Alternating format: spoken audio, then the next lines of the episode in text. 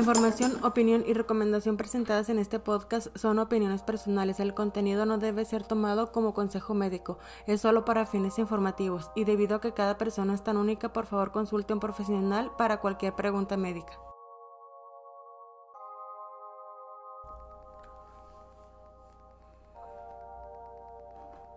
Hola, ¿qué tal? Bienvenidos a este nuevo capítulo de Trastorno Límite de la Personalidad. Espero que se encuentren muy bien este día y que sus últimas dos semanas hayan sido estupendas. En mi caso les platico, he tenido mucho progreso, he tenido mucho aprendizaje, he seguido en terapia, he seguido con mi medicamento. He tenido la oportunidad de, de platicar con gente que me ha animado a seguir adelante, que me ha animado a seguir mi camino y que me ha animado a seguir esforzándome. Gente buena, gente linda y es gente con la que nos debemos de rodear nosotros.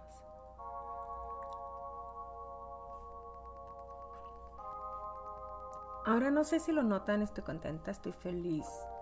Gracias a que he tenido un gran avance.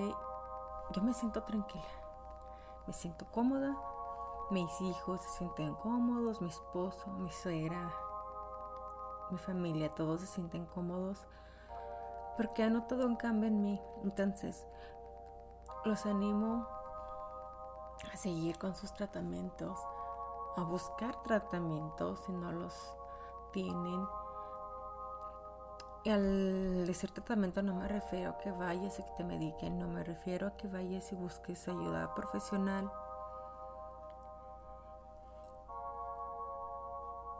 Y ya con una psicóloga, con un terapeuta, ya te vas a dar cuenta y que, bueno, ella te va a decir qué es lo mejor a seguir según tu caso. Pero bueno, entrando en el tema de hoy, les voy a dar una lista. Es una lista un poco larga, pero son formas de calmarte cuando sientes que tu día se está poniendo difícil. Les voy a dar 16. En parte son cosas repetidas que ya les había dicho, pero ahora sí se los voy a dar en forma de, de lista de qué pueden hacer cuando se están sintiendo agobiados, estresados, tristes cualquiera que sea la emoción que te está atormentando en ese momento. Bueno, miren, la primera es caminar. El caminar te ayuda mucho a calmar la mente y, y te va a ofrecer una nueva perspectiva de la situación que te está que te está afectando. ¿Ok? De, la situación que te llevó a perder un poco el control. Además de todo eso que te otorga diferentes beneficios en la salud, ¿verdad? Física, entonces es otro plus. El 2, consiéntete. Sí, sí, así como lo hayes, consiéntete. Tómate el día para ti, para hacer exactamente lo que tú quieres, lo que a ti te complace. Claro, no con esto te estoy diciendo que huyas de tus responsabilidades y dejes todo tirado. No, termina con tus deberes y di mañana me voy a ir. Pero si en ese momento ya te sientes agobiado, te sientes estresado, revisa que lo que tienes que hacer, si lo puedes posponer y consiéntete. Si no te puedes dar el día, no importa, no lo pospongas, date una hora, date media hora. Consiéntete en dándote una ducha. Eh, consiéntete comiendo una nieve. El caso es consentirte. Hacer algo que te haga sentir a gusto, algo que te guste. Ver una serie, ver una película, caminar, componer una canción o tocar una melodía. ¿Ok? Solo consiéntete. Tres, sé generoso. Me he dado cuenta que al darle algo a un extraño, te hace sentir paz en tu interior. Te hace sentir amable bondadoso. No por el hecho de que te sientes superior porque tú pudiste darle algo a alguien, sino porque te hace sentir, oh, pude ser de ayuda para alguien. Inclusive podría ser el darle una botella de agua al oficial de tránsito que está en medio de la calle controlando el tráfico. darle un boli a un niño que anda en la calle pidiendo dinero. Bueno, en México sí, sí andan niños pidiendo dinero en las calles. Entonces, cosas así.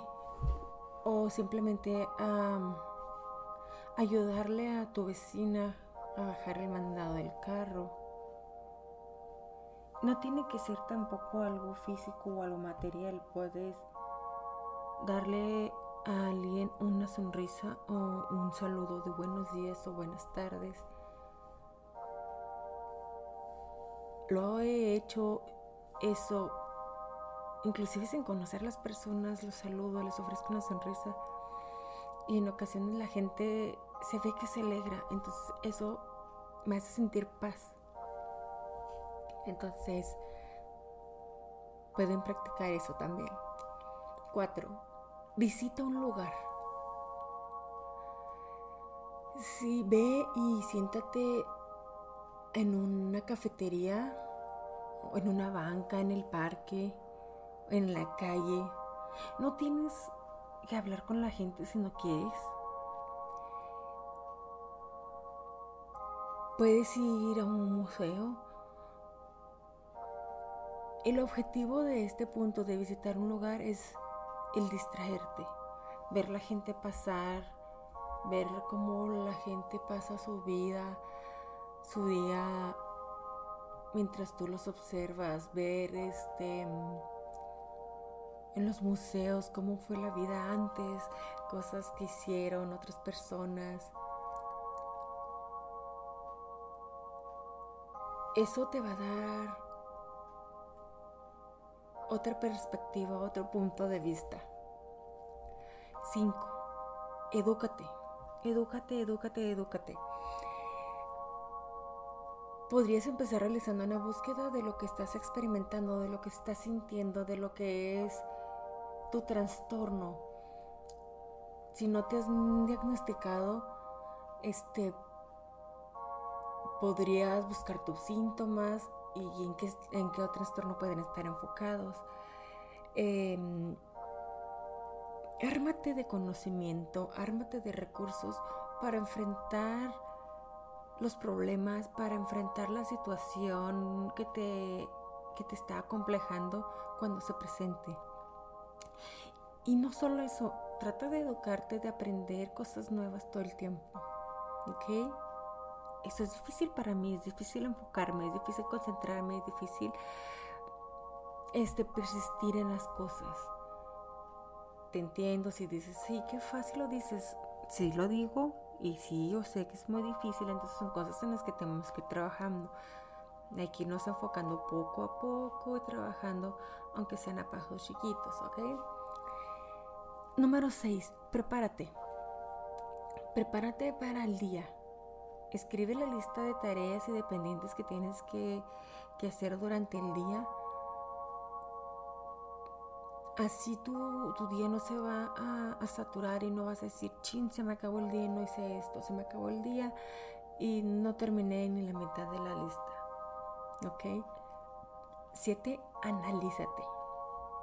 Es bueno tener a la mano una lista de tus mayores fortalezas 2, 5, 10, 20, 30, las que encuentres.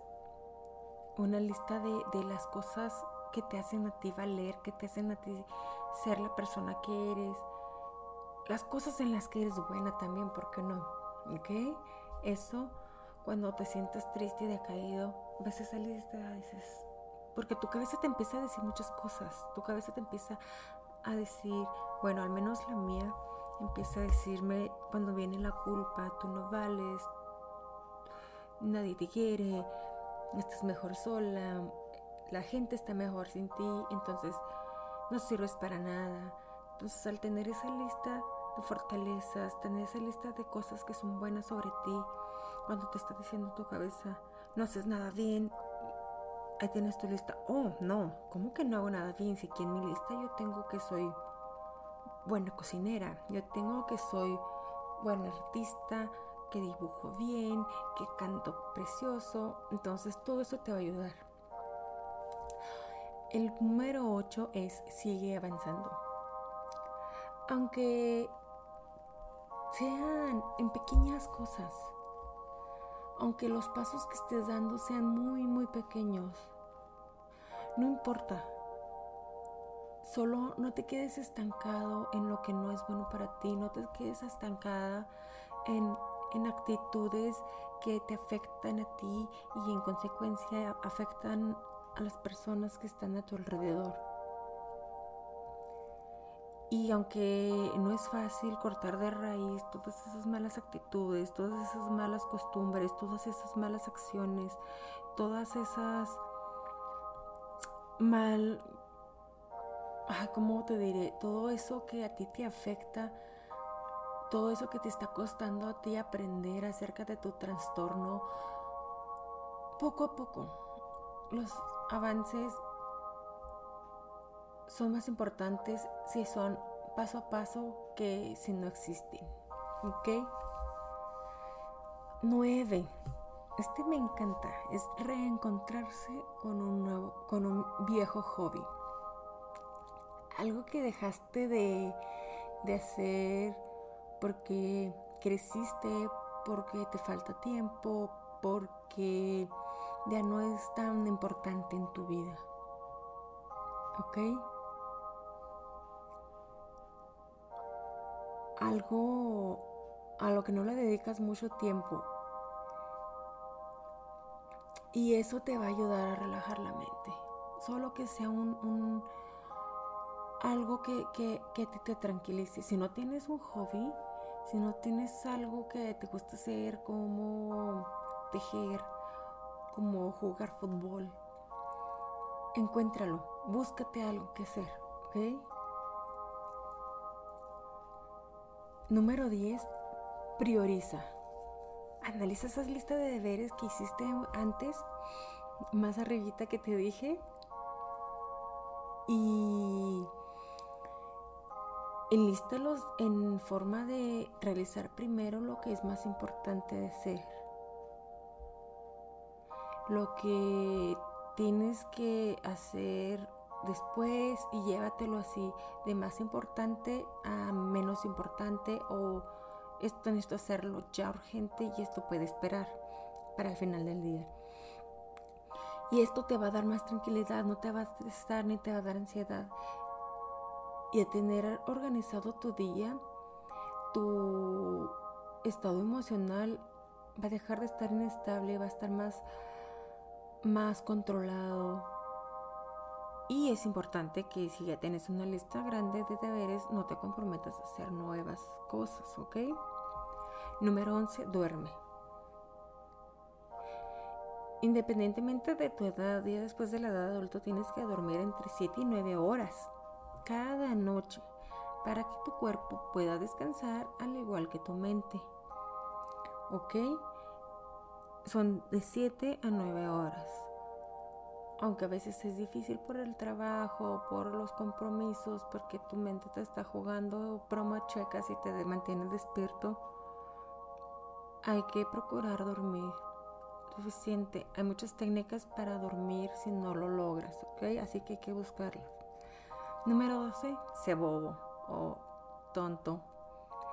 Haz algo que hacías cuando eras niño como jugar en los columpios, saltar la cuerda, jugar con las canicas o los carritos. Solo trata de ver el lado sencillo de la vida, el lado divertido, sin tomarte todo tan en serio en ese momento, porque tomarte todo tan en serio es lo que te causa esa inestabilidad emocional. 13. Llora. Sí, sí, vas a decir, ¿cómo llorar me va a ayudar? Pues sí, sacar todo ese dolor que estás sintiendo en tu interior, todo ese dolor que sientes en tu alma aunque sea imaginario o no, te va a hacer sentir mejor y te va a hacer ver las cosas más claras, ¿ok? Entonces, llora. 14. Checa tu plática interior. Esto es importante. Chicos, pongan atención. Es importante porque cuando nos sentimos alterados o inestables, nuestra mente juega con nosotros culpándonos por cosas que quizás ni siquiera hemos hecho o ni siquiera existen, imaginándonos cosas en contra de nosotros y en contra de los demás. Entonces, si estás sintiendo la llegada de pensamientos o ideas negativas a tu cabeza, es el momento indicado para pararte. ¿Ok? Y eliminar todas esas ideas negativas que vengan a nuestra mente porque solamente nos van a hacer sentir peor. ¿Ok? 15. Lleva un diario. Mira, trata de hacerte de la costumbre de escribir lo más frecuente posible en un cuaderno de cómo fue tu día. Eso te ayudará a sacar de tu mente cualquier cosa que te haya molestado y también te va a hacer dar cuenta de lo bella que es tu vida y de lo fácil que es vivirla. pero que nosotros mismos no la complicamos a veces. Y si nuestro trastorno nos juega siempre en contra, siempre nos está atacando. Así que hay que sacar toda esa frustración que a lo mejor no es tan importante y que no fue un, problema tan grande que haya pasado y nosotros lo agrandamos en nuestra cabeza por nuestro trastorno. 16. Recuérdate a ti mismo que esto solo es un viaje, donde va a haber cosas buenas y malas que todo lo difícil solamente es pasajero y que toda cosa que nos pasa es una lección de vida, una lección que nos va a hacer crecer y que nos va a hacer avanzar.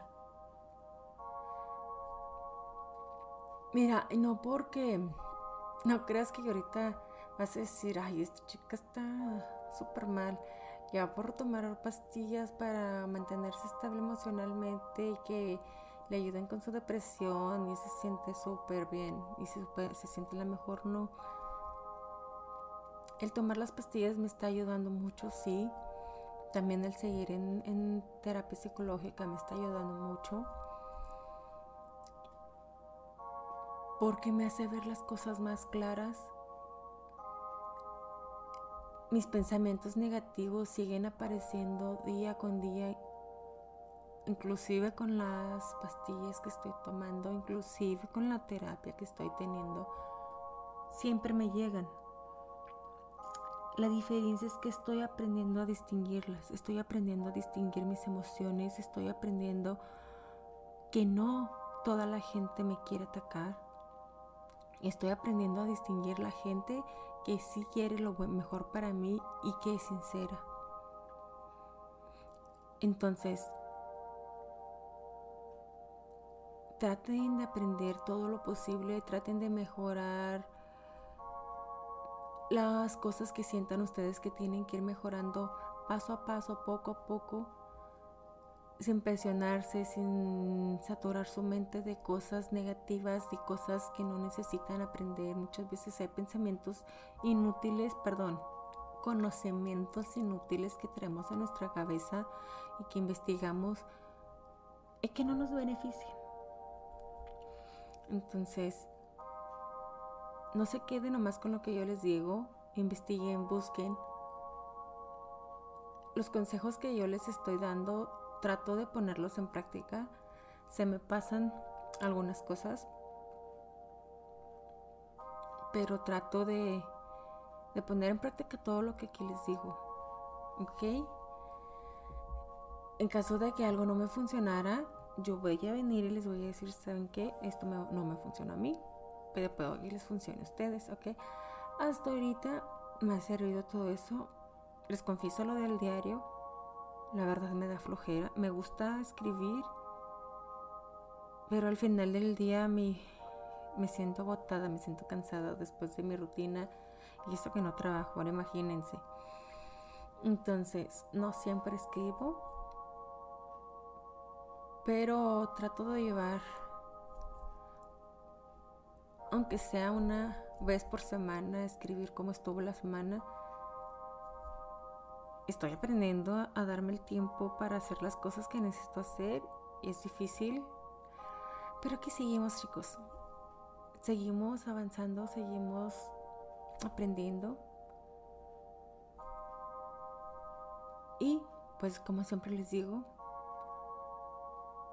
busquen consejo profesional, cuídense y nos escuchamos nos vemos en la siguiente. Que tengan un excelente día.